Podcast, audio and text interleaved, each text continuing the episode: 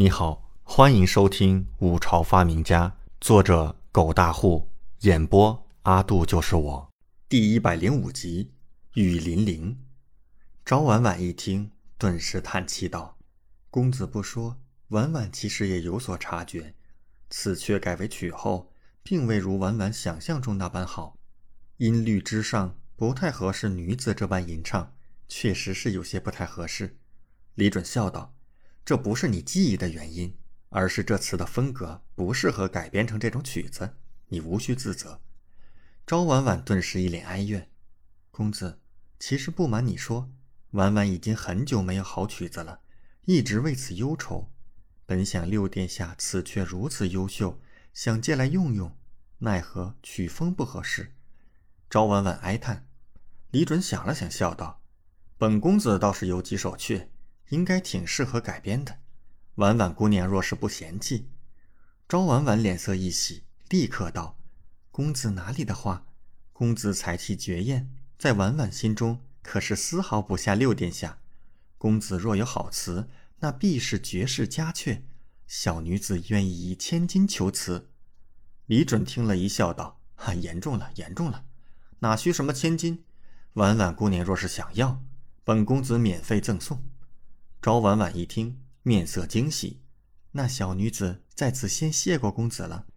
李准也不废话，想了想道：“我就先为婉婉姑娘做一阙。若是姑娘觉得可行，本公子就多做几首。公子请。”昭婉婉眼中满是惊喜神色，立刻研墨执笔，让李准开始。李准摇摇头：“就有劳姑娘了。”说着，便负手而立。准备开始，是公子。庄婉婉脸上充满喜悦。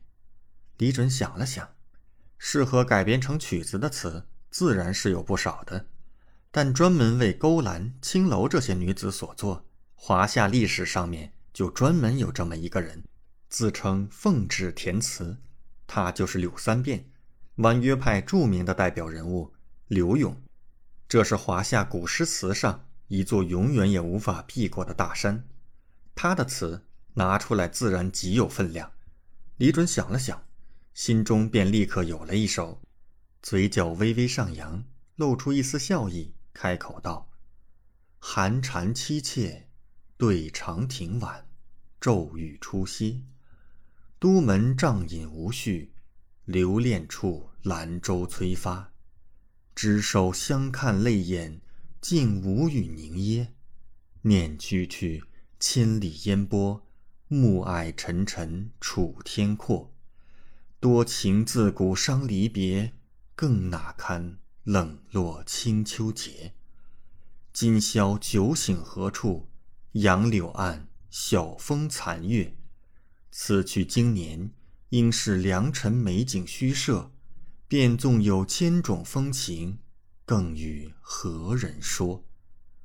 朝婉婉一手娟秀的字体已经铺陈纸上，不过此刻她的美眸之中充满了惊诧之色，以及无尽的惊喜。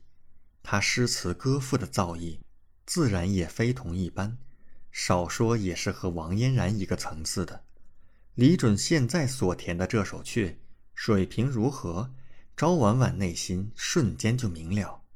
其中的诗意落寞、离愁别绪跃然纸上，赵婉婉作为一个聆听之人，都感觉到一股沉沉的悲愁，自己都被感染了。这首词若是让自己改编成曲子，本身自带一点淡淡的忧愁，必然会是一首能够直击人心神的妙曲，定然引得无数才子佳人的共鸣。只是没想到。李准心中竟然有如此离愁别绪，难道他要离开这儿吗？李准淡淡说道：“这首词的词牌名是《雨霖铃》。”赵婉婉立刻缓缓地写下“雨霖铃”三个字，久久才吐出一口长气，赞叹道：“公子不愧是公子，如此一首佳阙，让小女子好生佩服。”赵婉婉对诗词歌赋颇有研究。自然从格律韵脚之中能够看出这首词的词牌，当下心中却难掩震惊。上次见李准巧妙对出那三个上联，他便觉得李准才气甚绝。现如今一看，的确如此，而且不是一般的高。这首词不管用词还是意境，都极为了得。而这一首词，似乎还是他当场随意一想便脱口而出的，这岂不是出口成趣？谁有此等能力？六殿下，至少昭婉婉在此之前还未见过此等人物。李准让他大开眼界了。被昭婉婉这么一夸，李准老脸一红，摸了摸鼻梁：“姑娘过奖了，本公子也只是随意而坐，见笑了。”随意一坐，高婉婉张了张嘴，眼眸微凝，看着李准。这个应该是在谦虚吧，但怎么听着又有点像在炫耀呢？